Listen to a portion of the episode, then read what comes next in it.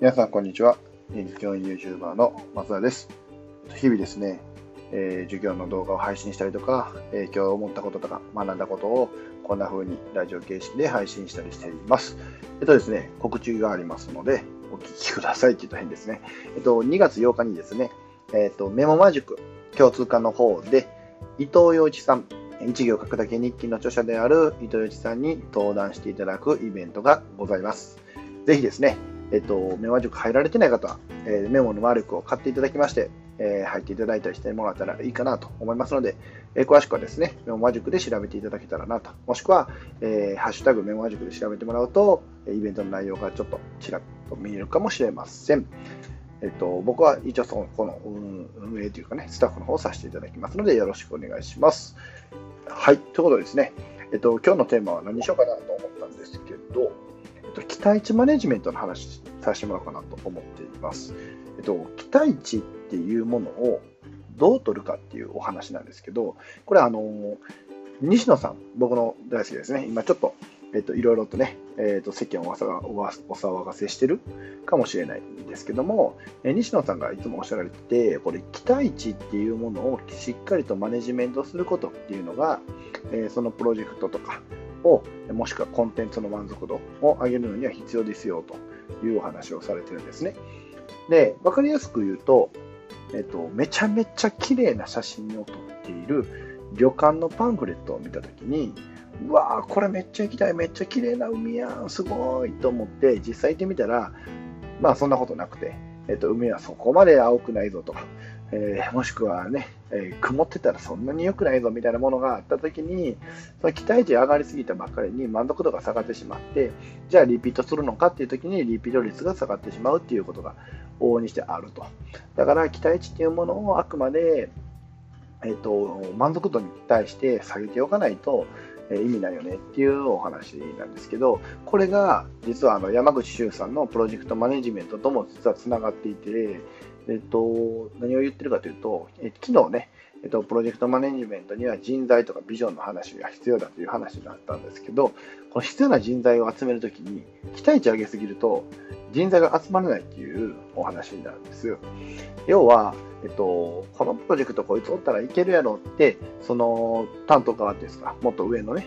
えー、それこそチームを編成する前の段階で、こう、プロジェクトを投げてくださった上司たちにとって、期待値が高かったら、まあ、このメンメンツでいけるんじゃないかなってなってしまうっていう。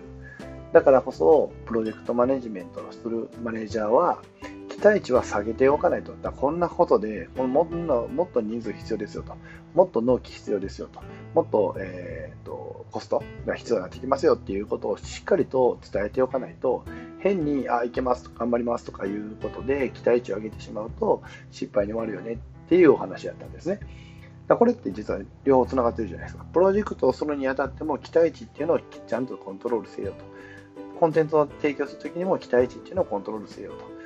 だからって満足度っていうのを絶対上げてはいけない、下げてはいけないというか、えー、実力というかな、内容っていうものは絶対下げてない。クオリティは下げてはいけないんだけど、え、それのための期待値を上げるのは良くないよねっていう話につながってきたんで、これはすごい面白いなって僕自身も思いました。で、ここで大事になってくるのは、うんとビジョンっていうものと期待値っていうものを混同させてはいけないかなっていうのがあって、例えば僕であれば今、キャリア教育を通じて学校教育を変えていきたいっていうビジョンを持ってるんですけど、このビジョンは、あくまでビジョンなんですよね。要は僕のコンテンツではないわけなんですよ。だから僕は、うん、それができる人ですっていう期待値を持ってもらうと困って、意味わかりますかね。僕自身は変えれる人っていうわけじゃなくて、今から変えていこうとしている人であって、えっと、うん、僕についてこれば変わるんだよみたいなわけではないですよね。ただ、僕自身はまだまだできていない部分もあるし、えー、もちろんそうやって変えようと思った時には必ず、えっと、社会人の方って言ったら変ですけど、えっと、いろんな業界の方に手伝っていただかないと無理なんですよね。キャリアを語る上で、やっぱり先生だけじゃ語れない。えーと、いろんな職業の方、いろんなキャリアを持っている方が、えーと、いろんな生徒とね、絡まっていくから、絡めていけるから、えーと、より良いね、キャリア教育になっていくわけで、うん、そこに僕が慢心してしまうんじゃなくて、まあ、僕は期待値全然高くないですけど、その僕の持ってるビジョンはあくまで僕のビジョンであって、僕自身の実力が今そこには至っていないので、だからこそ今から成長していかない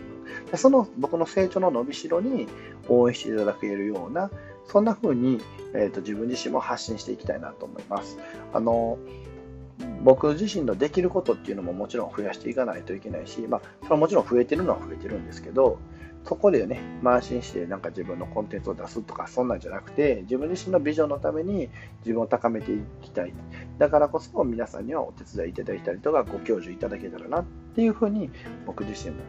期待値を変に下げてるって言ったら変ですけど、下げてますので、えーと、ぜひですね、えーと、これからも応援していただけたらなって正直思ってます。